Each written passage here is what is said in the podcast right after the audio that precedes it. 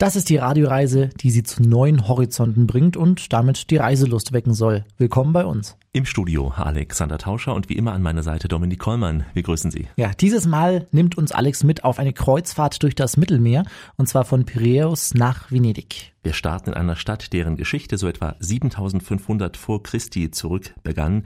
Bis in die Jungsteinzeit geht's da zurück und wir starten an einem Ort, auf dem rund 1300 vor Christi ein Palast gebaut wurde. Klar, wir starten an der Akropolis gemeinsam mit unserem Guide vor Ort und das ist Lena Ökomono. Kalimera Sas. Und ich möchte Sie willkommen in Athen heißen. Und hier am Fuß der Akropolis, denke ich, ist es wirklich äh, sehr angenehm, auf dieser schönen äh, Fußgängerzone zu flanieren, weil man bei dem Spaziergang auch viel Interessantes sehen kann. Zum Beispiel die Akropolis, das äh, Theater des Dionysos das übrigens das älteste Theater der Welt war. Und man kann noch bei dem Spaziergang das äh, Zentrum der Plaka sehen und das neue Museum der Akropolis, das 2009 eingeweiht wurde und das äh, die Schätze der Akropolis beherbergt. Das Mädchen aus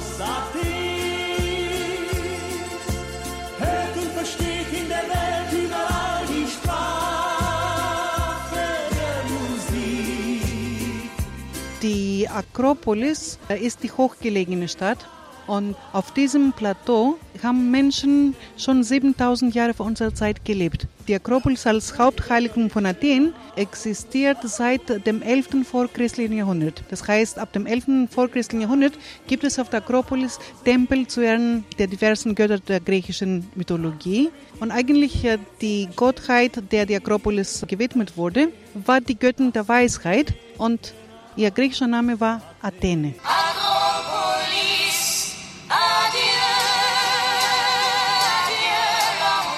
Akropolis Adieu, Miri Mathieu. Ja, Athen ist voller Geschichte, voller Geschichte pur. Man könnte eine ganze Sendung mit dieser Stadt füllen. An vielen Ecken stößt man hier schon auf die Schätze der Menschheit, also Schätze, die heute in vielen Museen der Stadt zu sehen sind, ob im Akropolis Museum oder im Archäologischen Museum, ob im Nationalmuseum oder auch dem Byzantinischen Museum. Aber manch eine Skulptur steht ganz klein am Straßenrand da. Dabei steckt dahinter eine große Geschichte, zum Beispiel die von Medina Mercury. Es war Melina Mercuri als Kulturministerin, hatte diesen Wunschtraum und sie wollte dem Besucher von Athen eigentlich äh, die Gelegenheit anbieten, bei einem Spaziergang die interessantesten Sehenswürdigkeiten von Athen zu besichtigen. Und ähm, nach dem Tod von Melina Mercuri hat die griechische Regierung also den Traum von Melina erfüllt, indem sie diese schöne Fußgängerzone angelegt haben. Und man kann von dem Zeus-Tempel über das Dionysos-Theater auf die Akropolis hinaufgehen. Und dann von der Akropolis kommt man runter zu dem antiken Marktplatz von Athen, zu der Agora. Und die Straße führt weiter bis zum antiken Friedhof von Athen, bis zu Keramaikos. Deshalb hat man am Anfang also dieser Fußgängerzone äh, die Büste von Melina Mercuri eigentlich aufgestellt, weil diese Fußgängerzone war eine Idee von der Frau, die einst als äh, Schauspielerin auf der Welt berühmt geworden war und dann in den 80er Jahren Karriere in der Politik machte. Όσο κι αν ψάξω δεν βρίσκω άλλο λιμάνι τρέλη να με έχει κάνει όσο το πήρε wenn ich an Griechenland denke, da denke ich natürlich an die ganze Euro-Finanzkrise. Mhm. Ich will das gar nicht äh, so wirklich auswälzen, mhm. weil das hier nicht so richtig der Platz dafür ist. Aber diesen Platz vor dem Parlament, wo immer die Demos stattfinden, mhm. Alex, mhm. diesen Platz hast du sicher auch besucht, oder? Ja, habe ich auch besucht, weil es mich da hingezogen hat. Und zwar ist das das ja Emporico Trigono, also das Handelsdreieck, ist das Zentrum der Stadt. An einem Ende liegt dieser Syntagma-Platz, also ein Platz, den du auch meinst, mhm. ähm, den man wohl in ganz Europa kennt, weil eben hier die Wälder um die Welt gingen. Der Platz heißt Sintagma, der ist der Verfassungsplatz, weil am oberen Ende des Verfassungsplatzes äh, das alte königliche Schloss ist, in dem die äh, Könige des 19. Jahrhunderts gewohnt haben. Und das äh, Schloss ließ der erste König Griechenlands der Neuzeit bauen, Otto, der Prinz aus Bayern der an einem Septembertag im Jahre 1840 auf dem Balkon des Palastes stand, um dem Volk, das sich vor dem Schloss versammelt hatte, die Verfassung Griechenlands zu versprechen. Daher Verfassungsplatz, Syntagma. Die Soldaten, die früher eigentlich äh, zu der Elite des griechischen Heeres zählten, weil sie die Leibwächter des Königs waren. Es ist, kann man sagen, jetzt eine Tradition. Die stehen immer noch in der Tracht vor dem Parlament, um das äh, Grab des unbekannten Soldaten zu bewachen. Sie werden jede Stunde abgelöst, aber die große Wachtablösung ist immer sonntags. Keine Sterne in und manchmal auch keine Euros in Athen, ja. Wer in Griechenland ist, der wird bei den verschiedensten Gelegenheiten die Namen Olympic lesen und sich erinnern, ach ja, hier begann ja mal alles, also hier liegt die Wurzel der Weltfestspiele des Sportes, denn südlich des Nationalgartens liegt ein Stadion, das zu den Olympischen Spielen 1896, also zu den ersten Spielen der Neuzeit wieder aufgebaut wurde. Und zwar komplett aus Marmor. Und äh, wer vom Flughafen kommt, der fährt ganz bequem im Bus diese Strecke entlang, auf der sich die Marathonläufer hier bei schweißtreibender Hitze quälen werden. Das Stadion ist jetzt das Ziel der Marathonläufer, die eine Strecke von 42 Kilometern von Marathon bis zum Stadion laufen. Und äh, zu diesem Stadion laufen noch die Fackelträger, die das Olympische Feuer nach Athen tragen, damit äh, bei einer Zeremonie der Bürgermeister von Athen die Fackel seinem Kollegen übergeben kann, der für die Organisation der Olympischen Spiele in seinem Heimatort zuständig ist. Und äh, unser Ziel ist das Wasser, denn Athen wird von drei Seiten von Bergen eingekesselt, nach Süden aber ist die Stadt offen zum Meer und hier liegt der berühmte Hafen von Piräus. Dort steigen wir gleich aufs Schiff, auf die MS Columbus 2 und damit wir auf dem Schiff auch noch an die Stadt Athen denken, dann nehmen wir noch ein paar Blumen aus der Hauptstadt von Griechenland mit. Weiße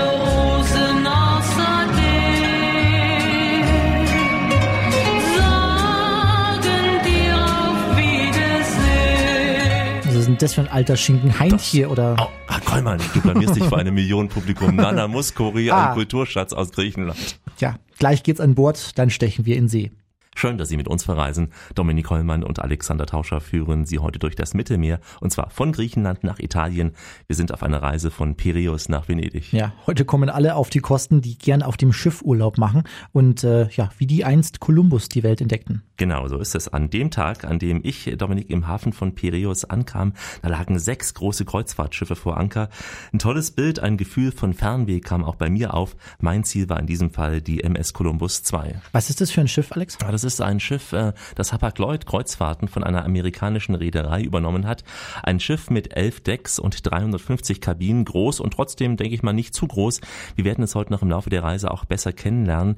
Dieses Schiff bringt uns heute zu den Schätzen der Menschheit im Mittelmeer und äh, kurz bevor es in Piräus ablegt, folgt das, klar, was kommen muss. In einigen Minuten werden Sie das internationale Notsignal hören. Beim Entönen dieses Signals begeben Sie sich bitte schnellstmöglich zu Ihrer Kabine und legen Sie Ihre Rettungsweste an.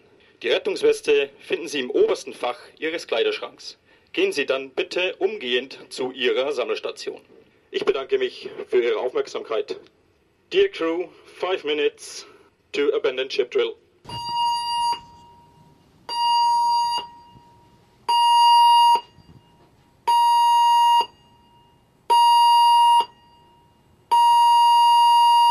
Panik. Sich, so hört sich's auch an, wenn Alex Tauscher morgens seine Dusche nimmt. Ja, das ist die Gewichtswaage, die, die Alarmsignale auf. Ja, aber keine Panik, wenn Sie eben schon erschrocken sind. Hier im Studio ist Eisenordnung, Dominik. Auch auf der MS Columbus 2. Niemand gegenüber Bord, Dominik. Du hast ja recht. Auch mhm. wenn das Essen einen immer schwerer hier macht. Ja. Sie ahnen es. Die Kulinarik, die spielt auch auf dieser Radioreise eine ganz, ganz große Rolle. Kein Wunder also, wenn Alex auf Reisen geht. Da muss es kulinarisch gut zugehen, denn was gibt es Schöneres, als im Restaurant den fünften Gang mindestens zu genießen? Das Dessert mit Rotwein während das Schiff in Piräus ablegt. Wenn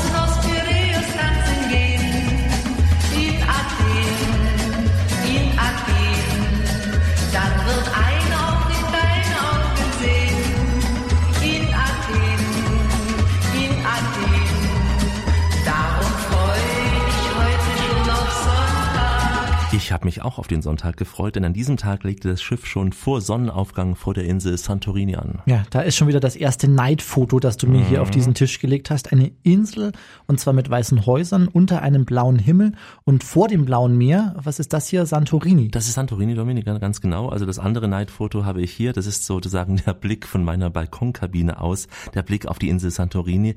Bekannt ja eben für diese Architektur, weiße Häuser. Und weil auch der Hafen ziemlich filigran ist, hat unser Schiff auf dem Meer Meer gehalten und sogenannte Tenderboote, die brachten uns an Land. Und dort hat uns dann Kostas, ja so heißen die meisten Griechen, Kostas Sakavadis empfangen und auch noch ein paar Ecken gezeigt, die nicht jeder Tourist sofort entdeckt. Unser Wetter ist typisch mediterran, aber in der Wirklichkeit ist Fira mit der benachbarten Insel Anafi die einzige Ort auf europäischem Boden mit einem Wüstenklima. Das heißt trocken. Trotz der Trockenheit dieser Insel, ein 40 Prozent ist von diesen niedrigen Sträuchern bedeckt. Das sind die lokalen Weinberge. Und es ist wahr, dass wir auf der Insel mehr Wein als Wasser haben. Wir haben auch 13 Weinkellereien, aber überhaupt keine natürlichen Wasserquellen. Für viele Jahrhunderte die Einwohner. Man hat auf Regenfälle im Winter gehofft. Der lokale Baustil mit den Terrassen hat sich auch dadurch entwickelt. Die Terrassen waren dazu gemeint, Regenwasser aufzufangen und es in Zisternen zu leiten. Aber heute wird dieser Wassermangel durch Entsalzung gelöst. Da plätschert das Wasser vor Santorini. Ja, Sonnengarantie einerseits für die Urlauber, eine Herausforderung aber andererseits für die Einheimischen, denn das Wasser auf Santorini, es ist sehr rar hier einer kleinen Insel, die doch noch stolz auf sich ist, vor allem auf ihren Wein. Das war der Kommunionswein der russisch-orthodoxen Kirche. Und die lokale Wirtschaft teilte sich unter drei hauptsächlich Orten. Pirgosdorf, weil das ist das Weingebiet der Insel. Ia, das war der wichtigste Hafen der Insel. Und Viererstadt. Viererstadt besteht aus den römisch-katholischen und griechisch-orthodoxen Vierteln. Die Insel hat zwei Bischöfe. Da lebte traditionell die konservative Aristokratie, die Bischöfe, die Kirche. Und Pyrgos produzierte den Wein, ihr verschiffte den Wein und das Zentrum machte mehr Geld durch Kommissionen und Steuern. Ein weiteres interessantes Produkt dieser Insel sind Pistazienbäume. Und mit Abstand haben wir hier mehr Pistazienbäume als irgendwelche Olivenbäume. Ja, ich habe auch schon öfter von Santorini gehört. Mhm. Diese Inseln sind doch nicht wirklich ein Geheimtipp, Alex. Hast du dort Touristenmassen erlebt oder doch noch irgendwelche verborgenen Ecken? Naja, es, es ist ja nicht ganz so ein Geheimtipp mehr. Es gibt 16 Dörfer auf der Insel, sagte mir auch unser Guide Costa, aber eben 15 davon sind nicht an der Küste gebaut. In dem einen, das meinst du sicher, da tummeln sich die Touristen meistens auch, vor allem wenn hier die großen Kreuzfahrtschiffe parallel auch anlegen. Costas hat mich deswegen in ein Dorf namens Meralofori geführt, das wirklich noch sehr, sehr ursprünglich ist. Hier saßen an diesem Sonntag die Einheimischen unter sich, ganz gemütlich in einem Café unter schattigen Bäumen und hier kamen kleine Kinder aus der Schule raus, da kochte die Mutter noch das Essen persönlich. Wir laufen mal ein paar Schritte durch diesen schönen Ort.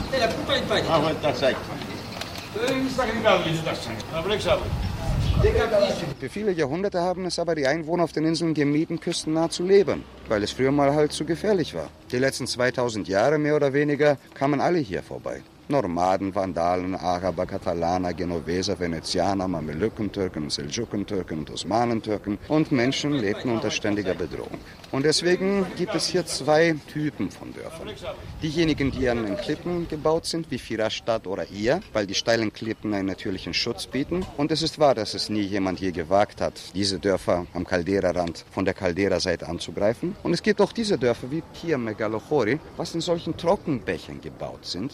Und es gab eine Vergangenheit, wo die Menschen keine Häuser bauten. Man hat auch die Häuser nicht weiß gestrichen, denn nichts sollte Aufmerksamkeit erregen. Die Häuser wurden mehr gegraben. Und deswegen gibt es diesen Stil von Höhlenhäusern, der noch heute sehr populär ist.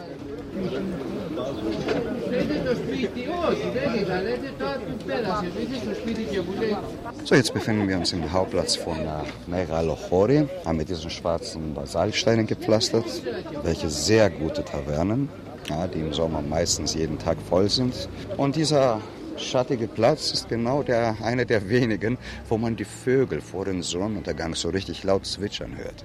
Na, aber hören Sie mal rein dort. Also Santorini ist nicht nur eine kleine Insel, es ist auch der Name eines richtigen Archipels hier im Süden der sogenannten Kykladen. Es gibt ja so viele Inseln in Griechenland, Alex. Stimmt, Wo ja. in etwa liegt denn Santorini? Na, es gibt hunderte, wahrscheinlich auch tausende Inseln, wenn man die ganzen Unbewohnten noch dazu nimmt. Ähm, die Inselgruppe Santorini liegt im südlichen Ägäischen Meer, so etwa 120 Kilometer nördlich von Kreta. Mhm. Kreta kennt man, ähm, das ist ja eigentlich auch auf jedem Atlas zu finden, diese längliche Insel von West nach Ost. Mhm. Ähm, und Kostas, der hat mich dann zu einem Punkt geführt, bei dem man bei gutem Wetter auch viel von dieser Inselwelt auch sehen kann. So, und jetzt haben wir die höchste Stelle der Insel erreicht. 546 Meter hoch, der Prophetin Elias-Hügel und ein Blick über die ganze Insel. Anafi, auch in einem Abstand Naxos, die Insel Ios, bei guten Tagen auch Amorgos, Polegandros und Sikinos.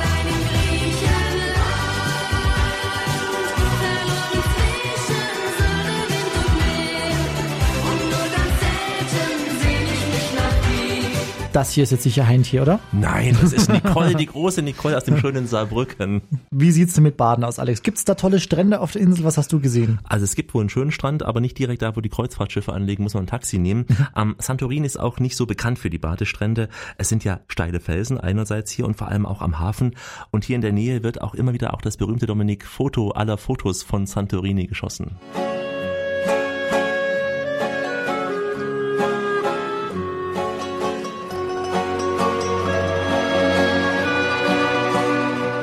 Jetzt sind wir in Fierastadt, na, die Insel Hauptstadt, mit einem herrlichen Blick über die Caldera, den Hafen, wo die Kreuzschiffe nähern, aber nicht anlegen können, weil das Wasser halt zu tief ist. Und von hier genießt man den Blick über ja, fast alles. Die Terrassen, wo der Hof des einen die Terrasse des anderen ist, in vergangenen Zeiten so gebaut, um Regenwasser aufzufangen, sind heutzutage genau diese Terrassen, von wo aus die Gäste ein Kaffee oder ein Essen na, mit diesem herrlichen Blick genießen. Der Sonnenuntergang, Spätsaison, direkt gegenüber vieler Stadt. Und das ist ein Tipp für diejenigen, die das auch verstehen können, dass der beste Sonnenuntergang, Spätsaison wie auch Anfangssaison nicht von ihr, sondern von vieler Stadt zu erleben ist. Die Frage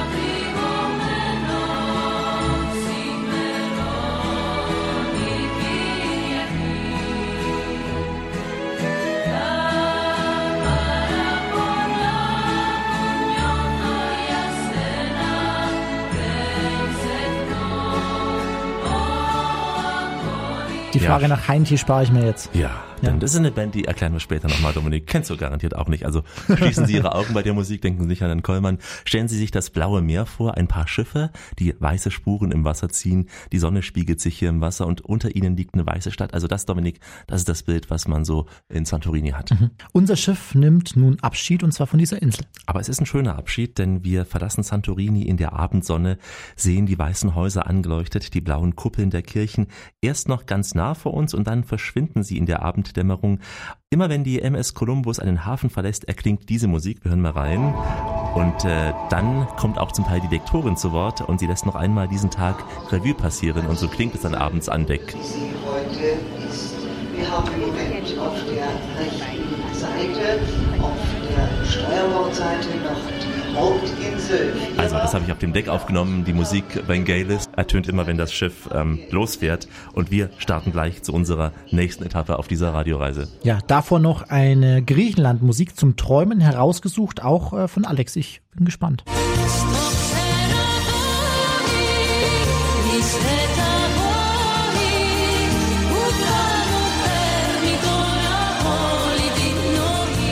Heintje? Jetzt lösen wir das Rätsel. Es ist an sich eine Band Dominik aus Holland. Also Ja. könnte Heintje stimmen, du Aha, hast recht. siehst du? Hey, Dominik, du äh, überraschst mich heute positiv. Aber dank der griechischen Sängerin, das war eben nicht Heintje, Mhm. äh, die heißt äh, Corina Vamakari, sorgte sie für mediterrane Klänge. Die Formation heißt Tall and Tall. Noch nie gehört.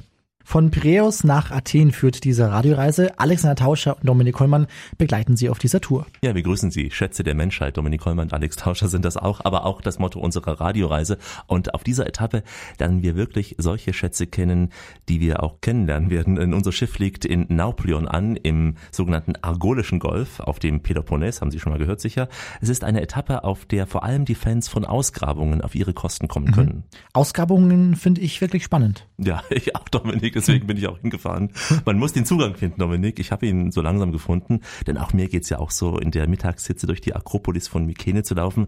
Das verlangt schon Kondition und auch Konzentration.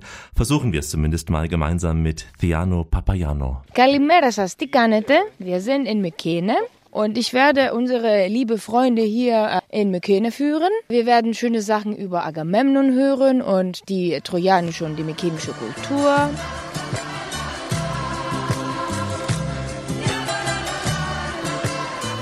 Wir sind jetzt direkt vor dem Löwentor. Das ist das zentralste Tor der Festung. Das ist eine Festung, die drei verschiedene äh, Phasen erlebt hat. Und zwar, diejenige, die wir jetzt sehen, die ist die letzte. Wie soll man sich das Ganze vorstellen? Eine dreieckige Festung, eine dreieckige Akropolis. Die Akropolis ist der letzte Zufluchtsort der Leute im Falle des Angriffes. Weil die Soldaten in dieser Zeit die rechte Seite offen gehabt hatten, also Lanze mit der rechten Hand, Schild mit der linken Hand, haben immer die Akropolen, auch die Akropolis in Athen, an der rechten Seite für den Angriffern einen hohen Turm. Hier gibt's also einen richtig dicken, breiten Turm, auf dem die äh, klettern konnten. Das ist nur eine Platte, die natürlich zwei Löwen darstellt, weil der Löwe Symbol der Macht ist. Also hier gehen wir jetzt rein in der Akropolis, in der Festung, die uns praktisch auf den Palast führen wird.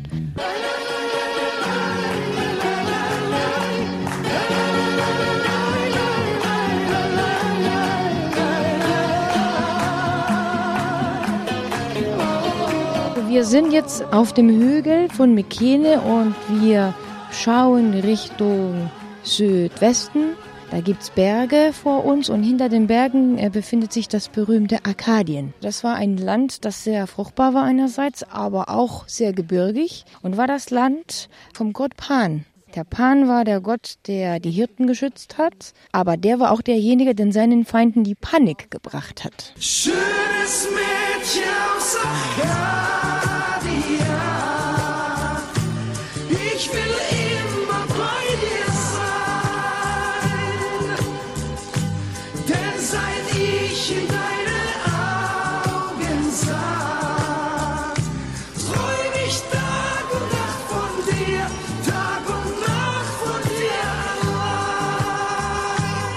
Wenn wir jetzt äh, Richtung Norden gucken, dann hinter den Bergen natürlich wieder, da ist Korinth zu finden. Und dann nordöstlich befindet sich Athen. Und wenn man von Sparta sprechen will, das liegt natürlich zentral im Peloponnes. Ja, wer in Griechenland unterwegs ist, der wird ja sicher überall auf Ausgrabungen stoßen, die ziemlich älter als nur 100 Jahre sind. Ja, das ist davon auszugehen, Dominik. Auf jeden Fall Schätze der Menschheit überall, auch in Epidaurus, denn hier wurden die ersten Spuren menschlicher Besiedlung für die Zeit des dritten Jahrtausends vor Christi nachgewiesen, also insgesamt ja schon über 5000 Jahre zurück. Und äh, wenn Sie glauben, Wellnesshotels oder Kurorte seien eine Erfindung der Neuzeit, na, dann haben Sie sich ordentlich getäuscht. Das gab's alles schon mal damals, auch hier in Epidaurus. Durch diese schönen Parks Text, da hat mich äh, Thea Thano begleitet und auf meinen persönlichen Wunsch in Dominik hat sie auch eine meiner Lieblingsmelodien aus Griechenland gesungen und zwar Sto Perichali. Wir sind also jetzt in einem Heiligtum, das mit der Gesundheit zu tun hat. Wir befinden uns praktisch in einem Kurort, in dem Asklepios, der Gott der Gesundheit, verehrt war. Und hier sind die Patienten gekommen aus allen Seiten der griechischen Welt, wobei es 320 solche, so ähnliche Heiligtümer gab. Aber dies da war besonders berühmt, denn nach der Mythologie sollte Asklepios hier geboren sein. Und deshalb sind auch die, die Kranken in Strömen gekommen, um Heilung zu finden. Diese Heilung, die folgte ganz bestimmte Rituale. Man sollte sich erstmal in der heiligen Quelle reinigen lassen. Dann sollte man eine Opfergabe bringen. Wenn man reich war, dann hat man wirklich große Tiere hierher gebracht. Wenn man arm war, dann konnte man auch vielleicht Granatäpfel bringen. Also auch als Sklave konnte man hierher kommen, wenn man krank war.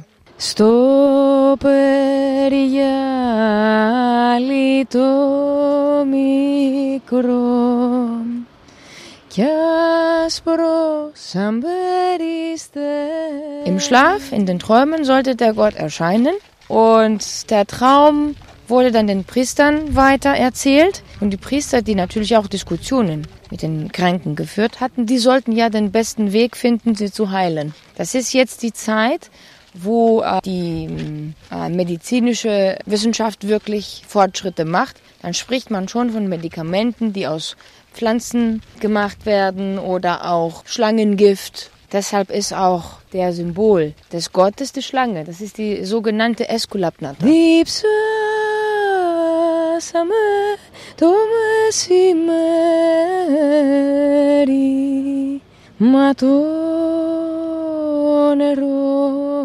Sportgetrieben wird es natürlich hier auch, denn die Kranken brauchen auch Abwechslung. Es wird aber auch alle vier Jahre ein großes Fest veranstaltet und das heißt Asklepia-Feste. Und im Rahmen dieser Feste kommen Sportler aus allen Seiten der griechischen Welt. Das sind also nationalen Feste, so ähnlich wie die Olympischen Spiele. Die Athleten waren immer nackt. Das war auch der Eintritt hier nur für Männer.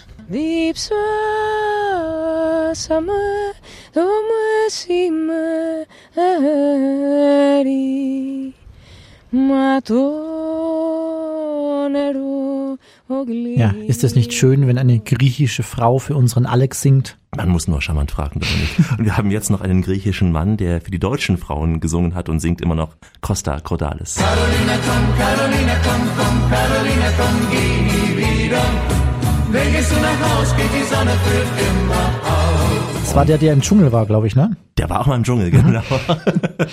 Gehört ja, auch hin, Dominik. Was es nicht alles gibt. Ja, Costa Cordalis. Und nach diesem Schmusetypen im Dschungel war er nicht ganz so ein Schmusetyp, geht's gleich um einen richtigen harten Kerl. Willkommen bei der Radioreise. Schön, dass Sie mit uns verreisen. Hier meldet sich Ihre Schiffscrew, Kapitän Alexander Tauscher und erster Offizier an Bord Dominik Hollmann. Aber das Steuer hat heute doch jemand anderes in der Hand. Mhm. Es ist der Kapitän der MS Columbus 2, die uns heute von Piräus nach Athen bringt. Und äh, Alex hat ihn auf der Kapitänsbrücke besucht. Er heißt Jon Gottschalk, ein stämmiger Kerl, ein Kapitän wie aus dem Buch mit allen Wassern gewaschen. Mit ihm habe ich gesprochen über seine Arbeitszeiten, über die Arbeit seiner Crew, die Aufgabe der Lotsen und die Herausforderungen auf so einer Kreuzfahrt, also welche Klippen er umschiffen muss und natürlich auch die Frage, ob ein Kapitän mal seekrank werden kann. Ich hatte ihn gebeten zu singen, das wollte er nicht, aber beim Shanty-Abend gab er ein tolles Duett mit Christine. Also wir haben immer vier Stunden Wache und acht Stunden frei. Das ist jetzt Offiziere oder äh, Matrosen oder auch in der Maschine wird das genauso gefahren. Anders ist es natürlich im Hotelbetrieb. Da ist die Arbeitsanteilung ein bisschen anders. Und den besten Job, den haben der Chiefmate und ich. Wir machen gar nichts. Also wir sind wachfrei ja, wachfrei bedeutet halt, dass wir nicht zu festen Zeiten hier auf der Brücke sind, sondern dass wir immer dann auf der Brücke sind, wenn es das Fahrtgebiet erfordert oder wenn wir in den Hafen rein oder rausfahren. Wenn wir in den Hafen reinfahren, dann haben wir häufig dann auch noch einen Lotsen dabei. Dann kommt dann halt an der sogenannten Lotsenstation, das ist ein imaginärer Punkt auf der Karte, kommt dann ein Lotse an Bord und berät den Kapitän in der Reise in den Hafen rein bzw. aus dem Hafen raus ist hier der leitende Offizier, dann ist der Kapitän auf der Brücke, dann ist der Lotse auf der Brücke, dann äh, sind zwei Matrosen auf der Brücke, die wachhabenden Offiziere, die dann gerade zu dem Zeitpunkt Wache haben. Der eine geht nach vorne auf die vordere Mooringstation und einer der Sicherheitsoffiziere geht auf die achtere Mooringstation, da wo die Leinen bedient werden. Dass man mich kaum vermisst, schon nach Tagen vergisst, wenn ich anderswo bin. Das Schiff wird im freien Seeraum von den Offizieren gefahren. Da habe ich in dem Sinne natürlich eine Menge mit zu tun, aber ich äh, mache das nicht praktisch. Es ist ständig, dass ich immer mal wieder vorne auf die Brücke gehe und mal gucke, ob die Geschwindigkeiten mir so passen, wie sie gerade laufen. Dann kommt es ganz drauf an auf das Fahrtgebiet. Wenn Sie jetzt gerade über den Atlantik fahren und Sie sind nicht gerade in einem Gebiet, wo viel Verkehr ist, dann brauche ich relativ selten auf die Brücke gehen. Wenn wir aber jetzt durch die norwegischen Fjorde fahren, dann bin ich relativ häufig wiederum auf der Brücke. Kann auch sein, dass man mit einem Abstand von drei, vier Meilen an der Insel vorbeifährt, was aber kein großes Problem darstellen muss. Aber Sie können auch Fahrtgebiete haben, wo Sie, ich sag mal, zehn Meilen zur Seite haben, aber Sie ein großes Verkehrsaufkommen haben. Nehmen wir mal die Straße von Dover zum Beispiel. Ne, da rauschen die Fähren hin und her. Da haben Sie allgemein viel Traffic, der aus dem Atlantik nach Europa geht oder in die andere Richtung natürlich. Da scheren dann äh, Fahrzeuge aus, aus den Verkehrstrennungsgebieten, fahren nach Rotterdam, Amsterdam, wollen nach England hoch etc. Jetzt hier äh, von äh, Piräus nach Santorin oder von Santorin hierhin, da waren jetzt in dem Sinne keine großen Schwierigkeiten. Und was immer ganz wichtig ist, und das weiß auch jeder Offizier, dass wenn er nur den Ansatz hat, zu überlegen, ob er damit jetzt gerade klarkommt, dann muss er eigentlich schon den Telefonhörer in der Hand haben und den Kapitän anrufen. Und das ist ihm halt auch der Sinn, warum ein Kapitän wachfrei fährt. Das ist egal, ob das morgens um vier oder nachts um zwei ist, das ist vollkommen egal. Also da darf man dann auch nie ein dementsprechend ungewilltes Gesicht dann dazu machen. Also der Offizier muss auch einfach das Gefühl haben, das macht dem jetzt auch nichts aus und das ist auch gut so. Also Kapitäne sind auch Menschen. Ich bin früher sehr viel seekrank geworden als Jugendlicher, aber ist jetzt bei mir nicht so, dass ich jetzt äh, unbedingt seekrank werde. Also es gibt durchaus Kapitäne, die seekrank werden und dann ist es auch häufig einfach eine Tagesform. Das gilt aber für jeden Menschen. Also wenn wir zum Beispiel Gäste haben, die jetzt äh, mit Jetlag in Brasilien ankommen, kommen aus den winterlichen Verhältnissen in Deutschland oder Österreich oder wo auch immer her, kommen damit einmal in die tropische Wärme, sind einfach erschöpft und müde. Und wenn sie dann losfahren und es dann eben halt ordentlich anfängt äh, zu rollen oder zu stampfen im Schiff, dann haut das mehr Menschen aus den Schuhen, äh, als wenn sie das Ganze dann drei Tage später haben. Das ist auch einfach auch so ein bisschen Gewöhnungssache sagt Jörn Gottschalk, ein Kapitän, der auf den Meeren dieser Welt zu Hause ist. Auch Alex ist in der Welt zu Hause und er versorgt uns heute mit Geschichten einer Kreuzfahrt von Piräus nach Venedig. Was sind denn die nächsten Stationen, Alex? Herr Dominik, wir steuern die kroatische Insel Korčula an, spazieren durch die schöne Hafenstadt Split und besuchen die Wasserfälle von Krka und wir treffen weitere Menschen an Bord. Alexander Tauscher und Dominik Kullmann sind gleich zurück. Das ist die Radioreise mit Alexander Tauscher und Dominik Kollmann. Wir sind auf einer Mittelmeerkreuzfahrt von Griechenland nach Italien.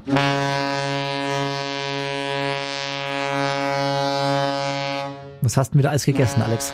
Das sind die Flatulenzen. Nee, es ist das Signal, Dominik, mit dem sich der Kapitän bemerkbar gemacht. Denn, Dominik, du weißt ja, auf jedem Schiff, das dampft und segelt, gibt es einen, der die Sache regelt oder mhm. so ähnlich. Am weniger sichtbar, Dominik, und hörbarer ist äh, Frank Neumanns Arbeit. Dabei hat er ja mindestens genauso viel Arbeit wie ein Kapitän, denn er ist Hotelmanager. Nicht nur auf diesem Schiff, auch auf einem Expeditionsschiff in die Antarktis. Als Manager, da muss er mehrere Hotelabteilungen leiten. Diese Zusammenstellung zu koordinieren, den Kontakt zu den Gästen zu halten, das ist hier meine Aufgabe. Meine Arbeit beschränkt sich hier zu 70 Prozent auf Bürotätigkeit und Präsentation. Also ich lasse mich dann auch bei Cocktailpartys sehen, halte so den Kontakt zu den Gästen, äh, esse auch mal mit ihnen zu Mittag oder zu Abend, um auch ein bisschen Feedback zu bekommen, ob vielleicht der Schuh drückt an der einen oder anderen Stelle oder meine Berichte sende ich dann natürlich auch zur Reederei nach Ende meiner jeden Reise und dann wird auch ausgewertet, wie das Feedback der Gäste gewesen ist. Ja, wenn es ums Essen geht, dann ist äh, das Feedback von Alex ganz sicher gut. Alex, du hast ja von den vielen Restaurants geschwärmt vom All-You-Can-Eat-Prinzip, ne? Habe ich, Dominik. Aber das Schiff hat ja zur Not auch Stabilisatoren, Dominik, um mein Gewicht auszugleichen. Aber meine Damen und Herren, die mussten nicht ausgefahren werden. Das ist die Erfolgsmeldung. Und außerdem habe ich ja auch einmal bei der Fitnessstunde mitgemacht, die oh. hieß Bauch, Beine, Po. Mhm. Naja, der Erfolg geht sich in Ganzen. Mhm. Wie viele Restaurants äh, gab es an Bord? Es gab insgesamt vier Restaurants und auch sechs Bars und davon auch zwei Spezialitäten Restaurants, also Fine Dining kann man sagen. Eine große Herausforderung für die Gastronomie ist es auch, den Bedarf zu kalkulieren, also abzuschätzen, wie verfressen die Meute an Bord ist. Diese Kalkulation, die liegt vor allem in den Händen äh, von Florian Beyrey, denn er ist der F&B-Manager. Am Anfang hatten wir schon ein bisschen Achtung davor, sage ich mal, weil äh, mit den Mengen Gäste, die Erfahrung hatten wir noch nicht. Und das ist uns am Anfang passiert, dass wir zu viel bestellt haben. Und dann kam heraus, Mensch, 700 Gäste essen doch nicht so viel.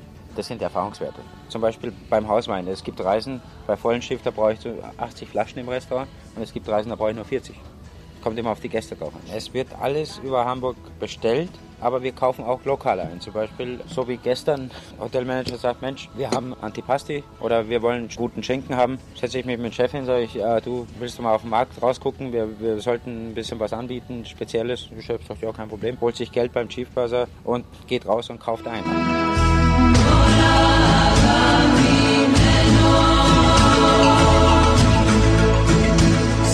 Haben wir nochmal die Formation. Toll und toll. Ja, es gibt aus solchen Kreuzfahrten auch immer wieder Gastköche, ähm, die hier mitwirken. In unserem Fall auch bei einem Showcooking war das ähm, Holger Bodendorf, ein Spitzenkoch aus Sylt. Küchenchef hier aber auf der MS Columbus 2 ist Willi Leitgeb, seit rund 20 Jahren auf den Weltmeeren kochend unterwegs. Und auf diesen Reisen hat er viel Erfahrung gesammelt, was denn bei den Gästen ankommt und was besonders mundet. Wenn man jetzt in der Karibik oder irgendwo, wo es 30, 35 Grad draußen hat, dann essen die Leute mehr Salate, mehr leichte Sachen. Ne? Und jetzt Nordland, dann geht's richtig ab. Ne? Dann wird richtig schön gefuttert. Wenn man heute Südamerika fährt, dann werden mehr Leute Steaks essen. Und wenn man im Nordland mehr unterwegs ist, dann essen die Leute mehr Fisch. Ne? Wenn ich heute einen frischen Fisch draußen kaufe und ich stelle den auf vor ein Restaurant oder im Lido Café, sobald die den sehen, dann probiert ihn jeder. Ging mir auch so. Sie finden übrigens auf den Weinkarten in den Restaurants viele erlesene Tropfen aus Südafrika oder den USA. Manche stehen ja darauf, aber ich empfehle Ihnen auf dieser Reise. Griechischer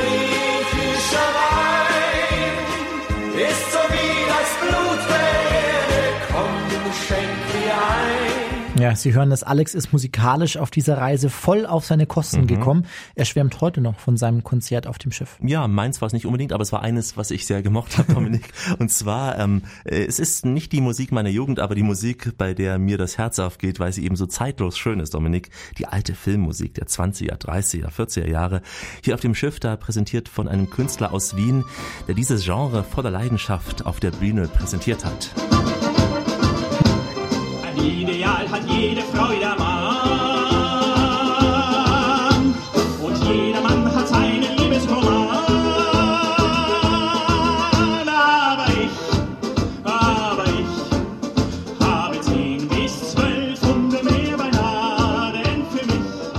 freischaffender Tenor und äh, bin äh, an sich klassisch ausgebildeter Tenor und arbeite eben momentan äh, hier am Schiff und ansonsten bin ich in Deutschland unterwegs und äh, habe jetzt in Österreich gesungen, eine lustige Witwe, den Grafen Danilo und bin ansonsten hier am Schiff oder auf der MS Europa zu finden und äh, freue mich dort die Gäste beglücken zu dürfen mit meinem Programm, das ich eben liebe und ins Leben gerufen habe.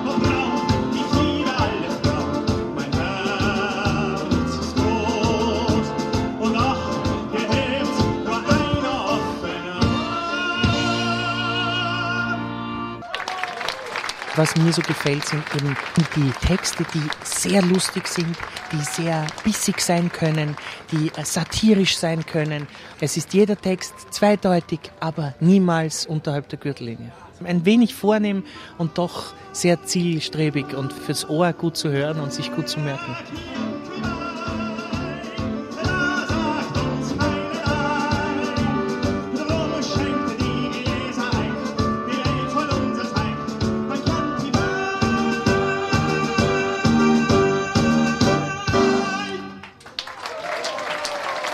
Erstens trägt so eine Situation dazu bei, dass Menschen einander kennenlernen. Das ist das Wunderschöne an einer Schiffsreise, dass man zusammen sein kann, dass man längere Zeit miteinander verbringt, dass man wirklich viele verschiedene Menschen kennenlernt und sie auch spüren lernt. Und ich denke, wenn man Generationen verbinden will miteinander und das Junge von Älteren und auch umgekehrt voneinander lernen können, dann ist so eine Reise auf einem Schiff etwas Wunderschönes. Ein tolles Konzert, das uns Alexander Klinger, so heißt er aus Wien, an diesem Abend schenkte.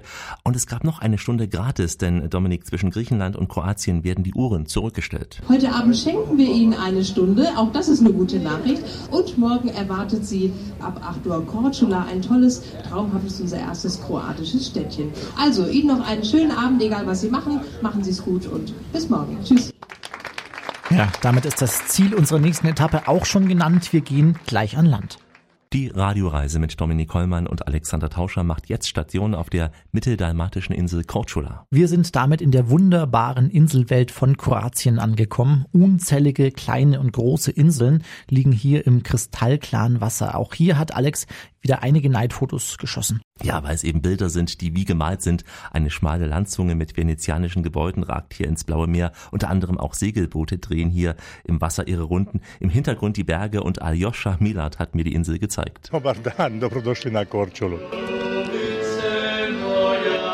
dreifache Bedeutung. Da haben wir eine Inselwelt, 50 Inseln groß. Fünf davon sind bewohnt. Das ist der Archipel von Korčula. Und dann haben wir noch die große Insel, Richtung Westen, 50 Kilometer, eine längliche Form. Richtung ist Ost-West, eine der größten Inseln in Kroatien, in Adria. Das ist Korčula Nummer 2 und dann Korčula 3 ist diese Altstadt hier, die Hauptstadt der Insel.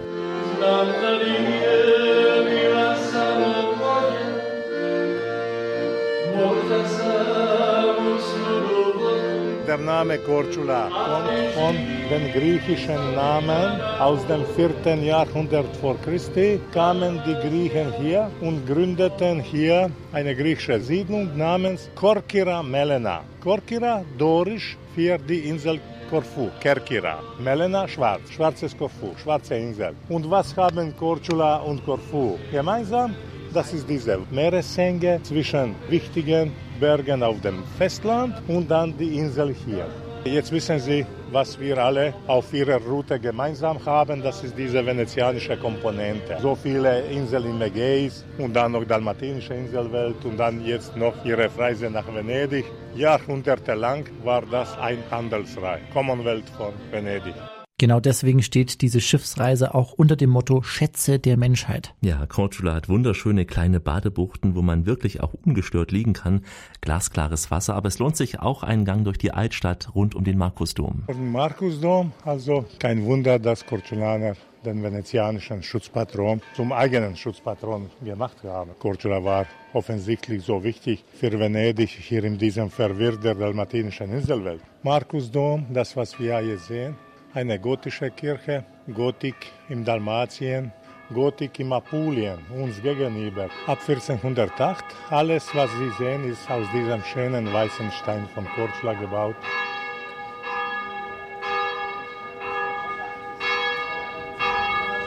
Das Glockengeläut ist nicht nur Uhrzeit bekannt zu geben. Glockengeläut ist in Korčula viel, viel mehr. Da haben wir zum Beispiel Todesnachrichten. Und zwar, es gibt Schlüssel für Männer, Schlüssel für Frauen.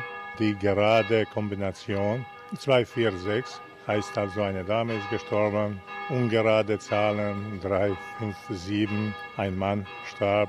Was sie nur dann brauchen, ist die Nachbarin zu rufen Tante Antica, was wissen Sie, wer starb? Aber natürlich auch die großen Sachen, wie zum Beispiel Notgeläut. Das konnte ich in meinem Leben dreimal hören. Zweimal war Brandursache und einmal im Krieg, 91. Das ist dann was Schreckliches. Hm, der hat auch schon viel erlebt. Mhm. Kann man die Stadt, Alex, gut zu Fuß erlaufen oder sind das recht weite Wege? Also von unserem Schiff, da wurden wir mit zwei Tenderbooten zum Hafen gebracht und dann sind es nicht mal drei, vier Minuten und man ist schon mitten in der Altstadt, in der sich natürlich, Dominik, auch ein Restaurant ans nächste reiht. Das ist jetzt hier die Mauerpromenade, hier wo im Osten der Stadt die lange Wehrmauer stand und damals noch drei Türme, eine Gastronomiemeile von heute. Da essen wir gerne Lammfleisch. Rindfleisch kochen wir gerne und man isst auch sehr, sehr gerne Pastizzada. Das ist das marinierte Rindfleisch in einer dicken, süß-sauren Soße mit Gnocchi. Pastizzada ist etwas, was man also hier im Adria zwischen Venedig und Corfu überall isst. Wir nennen es dalmatinische Pastizzada. Ich bin zurück, Dominik, zum All-You-Can-Eat-Buffet auf dem Schiff. Und äh, während meines Landausflugs, da lag das Schiff nämlich scheinbar ruhig im Meer, aber drinnen wurde emsig gearbeitet, auch im Maschinenraum bei Michael Hempel. Er ist der leitende Ingenieur an Bord. Wir befinden uns jetzt im Maschinenkontrollraum. Das Schiff wird hier dieselelektrisch angetrieben. Das gesamte Hotel, Licht, Kombüse, Wäscherei. Dafür müssen wir also auf alle Fälle immer einen Generator aktiv haben und danach kann das Schiff dann auch losfahren. Und mit zwei Generatoren kommen wir dann ungefähr auf eine Geschwindigkeit schon von ungefähr 12,5 Knoten. Auch hier gerade in der Adria haben wir relativ geringe Geschwindigkeiten, weil die Entfernungen zwischen den Häfen nicht so hoch sind. Das heißt, wir kommen hier die ganze Zeit mit zwei Generatoren aus. Also wir legen mit zwei Motoren los, gleich zur nächsten Etappe.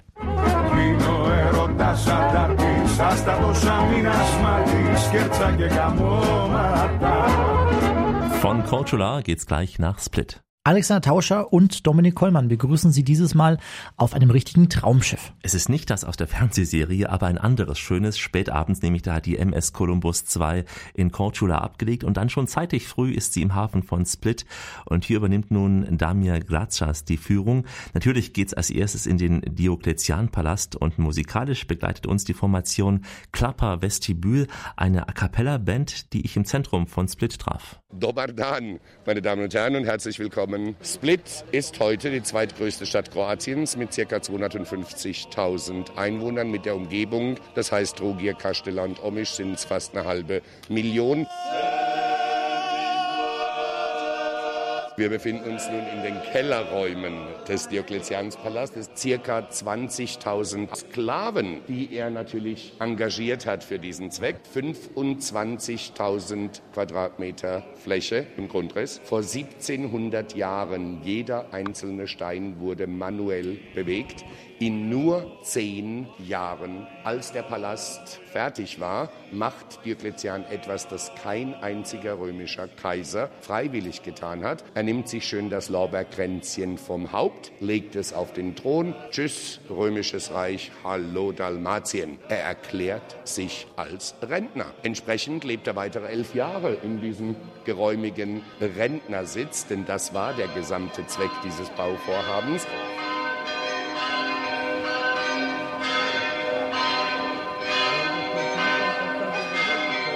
Wir befinden uns jetzt in einem Bereich, der uns aus den sogenannten Kellerräumen des Diokletianspalastes herausgeführt hat. Ich führe meine Gäste immer liebend gerne durch diesen kleinen Innenhof, gerade wegen diesem Winkel, den wir da haben auf diese zwei impressiven Gebäude. Den Glockenturm aus dem 15. und 16. Jahrhundert, aber viel, viel wichtiger das Gebäude rechts von ihm. Es ist das komplett erhaltene Mausoleum.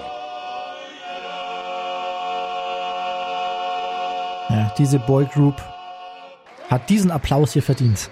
Den wir gerade so schön hören, weil es war wirklich schöne Musik, Dominik, in dem Diokletian-Palast. Mhm. Und haben Sie mal auf den Mann davor geachtet? Da denken Sie vielleicht, warum haben denn die Kroaten eigentlich keinen eigenen Reiseführer in Split und müssen den Deutschen engagieren?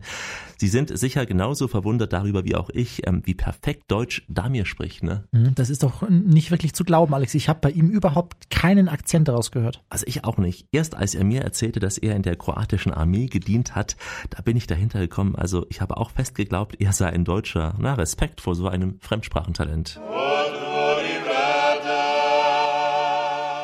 Wir laufen jetzt gerade durch die Gassen noch immer im Diokletianspalast, die ja mit diesen mittelalterlichen Häusern umgeben sind. Und in diesen Gassen finden sich unzählige gastronomische Objekte, in denen wirklich Frisches aus dem Meer angeboten wird.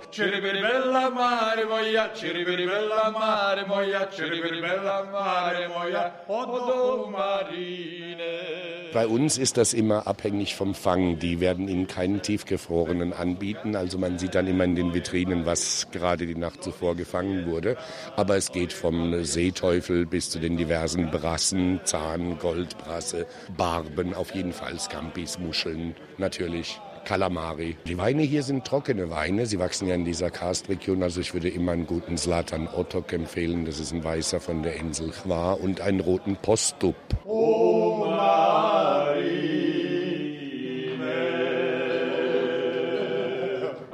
Also die singen hier von der Marine, also vom Hafen um Marine. Ähm, ich frage Sie noch, was würden Sie als Souvenir aus Split mitbringen? Wein, Olivenöl? Ich hätte noch einen originelleren Vorschlag. Es geht darum, dass zu Beginn des 17. Jahrhunderts Louis XIV., der französische König, sehr oft kroatische Söldner in seinen diversen Kriegszügen beansprucht hat und die marschierten dann immer stolz vor Versailles in ihren feierlichen Uniformen mit einem roten Halstuch um den Hals und dann sagte man immer, es marschieren die Krawatten. Die Krawatte stammt aus diesem Land und dem französischen König hat dieses Accessoire so gut gefallen, dass er es auch allen Herren als mandatorisches Accessoire bei allen Besuchen von Versailles auferlegt hat. Also wurde die Krawatte hoffähig. Aber das wissen die wenigsten Menschen. Sie sind jetzt einer drunter, der das weiß. Wieder etwas gelernt auf dieser Radioreise von Piräus nach Venedig. Unsere Tour geht langsam in die Schlussetappe. Dominik Hollmann und Alexander Tauscher machen sich bereit für einen neuen Landgang. Wir gehen an Land, aber es geht trotzdem um viel Wasser. Ausgangspunkt ist Šibenik. Wegen stärkerer Winde hat unser Schiff etwas außerhalb angelegt. Wir fahren so etwa 30 Minuten ins Landesinnere und erreichen den Nationalpark Krka, bekannt für die gleichnamigen Wasserfälle, nämlich von Krka. Und Daniela Selic begleitet uns durch diesen Park und in der Wassermühle treffen wir später auch noch Jeren Slavice und in der Schmiede erklärt uns Marko Gulin, wie es hier früher zuging. Dobrodošli u Nacionalni park Slapovi Krke. Ich heiße Sie recht herzlich willkommen zum Krka Wasserfälle Nationalpark. Das ist ein Karstphänomen, der sehr oft in den Dinariden entsteht, aber es passiert so selten, dass ein Wunder von der Natur wie hier entsteht und nämlich diese wunderschönen Wasserfälle entstehen von dem Karst und dem Kalk, der aus dem Wasser kommt, bildet diese Wasserfälle und Wasserhügel, auf dem dann verschiedene Pflanzen und Algen wachsen und dadurch schaut das dann so wunderschön aus, wie wir es jetzt gerade sehen. Dieser Platz ist wirklich sehr schön gemacht und äh, es wird gezeigt, wie damals das Leben äh, vergangen ist, was die Menschen gemacht haben und wie von einem Korn dann das Finalprodukt Brot entsteht. Tu je kanal od vode, tu voda ide velikom brzinom i udara u turbinu. Ta turbina se pokreće i ona je povezana sa osovinom gore sa Das Wasser fließt äh, hier runter sehr schnell. Es kommt in dieses Becken rein und hier gibt es so einen äh, Achs. Es ist äh, zusammen verbunden mit, äh, mit dem äh, Stein, dem äh, Hauptstein. Das ist der riesige Stein, der oben die Presse auch ist. Wird das dann äh, gemahlen und hier in diesem Teil kommt dann äh, Mehl oder in diesem Fall Palenta. Das war ein traditionelles Essen. Das sind kleine Schmiede, jetzt, äh, 100 Jahre alt. Ja. It's uh, traditional. Es war das erste Mal erwähnt von der Zeit von der Habsburg-Monarchie. Da, jer su tu bili stacionirani sa konjima i to napravili su malu poljsku radionicu i tako posle toga je to ostala kovačija i dalje se koristila. Weil die waren hier halt stationiert in der Nähe und deswegen haben sie so eine provisorische Schmiede gebaut. Alex, ist dieser Park jetzt reines Naturschutzgebiet oder kann man da auch baden? Also im Sommer kann man schon baden im Fluss in einem abgegrenzten Bereich. Ähm, das Wasser ist hier meistens so über 25 Grad warm und deshalb auch eine gute Abkühlung, wenn es draußen noch heißer ist. Mhm. Ja, und in diesem Park liegt auch ein Franziskanerkloster, kann man auch hingehen. Aber die meisten Touristen zieht es an einen ganz besonderen Punkt.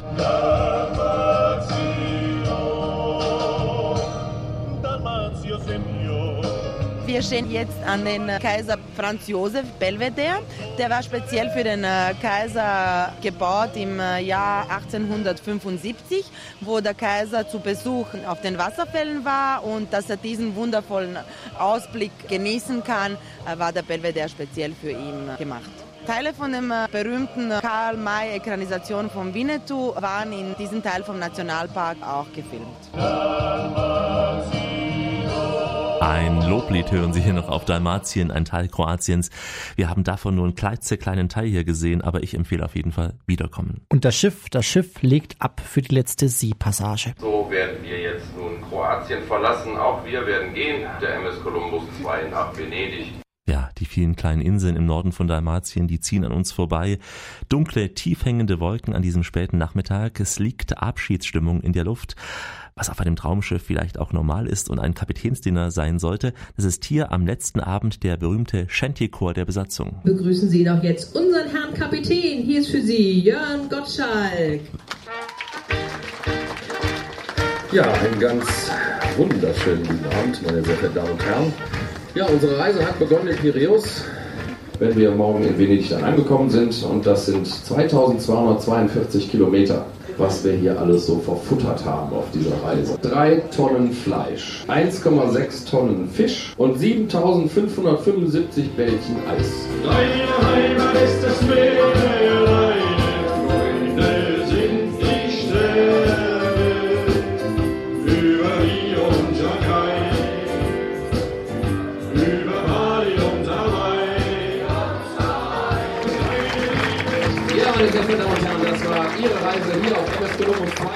allen Dingen das Ihre Crew. Ich freue mich, dass Sie mit uns hier auf dieser Reise unterwegs waren.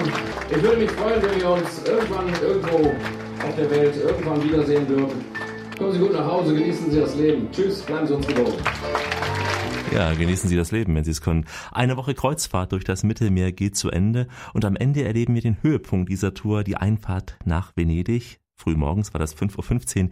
Die Dektorin des Schiffes, Christine Reinke-Kunze, beschreibt dieses einmalige Gefühl, diese Schiffspassage in Venedig. Unsere Reise in die griechische Inselwelt und nach Kroatien geht in Venedig zu Ende. Es ist zauberhaft in den frühen Morgenstunden auch in Venedig einzulaufen. Zwar wird noch die Dunkelheit über der Stadt liegen, aber einige Gebäude sind leicht angestrahlt, auch nicht in vollem Scheinwerferlicht, aber der berühmte Dogenpalast beispielsweise ist gut zu erkennen, auch im Licht. Dann der Campanile, das Wahrzeichen dieser Stadt, die auf 100 Inseln liegt. Und wir werden auch einen Blick hineinwerfen können in den Canale Grande, äh, den wir passieren werden an unserer Steuerbordseite, bevor wir dann unseren Weg Weg fortsetzen zum Liegeplatz, wo unsere Reise dann endgültig zu Ende geht. Aber dieser Eindruck, dieses morgendliche, noch in Dunkel gehüllte Venedig, was eigentlich noch eine ungemeine Ruhe ausstrahlt. Ein toller Eindruck. Und allein dieses Gefühl ist schon eine Reise wert. Viele weitere Gründe haben wir Ihnen heute geliefert. Alexander Tauscher hat diese Radioreise wie immer produziert und recherchiert. Besten Dank. Gerne doch. Ich verabschiede mich in den Sprachen der Welt, die Sie in Piräus oder Venedig hören. Au revoir, goodbye, merhaba, shalom. In Italien sagen wir Ciao, in Kroatien sagen wir Dobar dan und Doviđenje und in Griechenland heißt es Kalimera und Yasas, hello, we love you, sasagapame.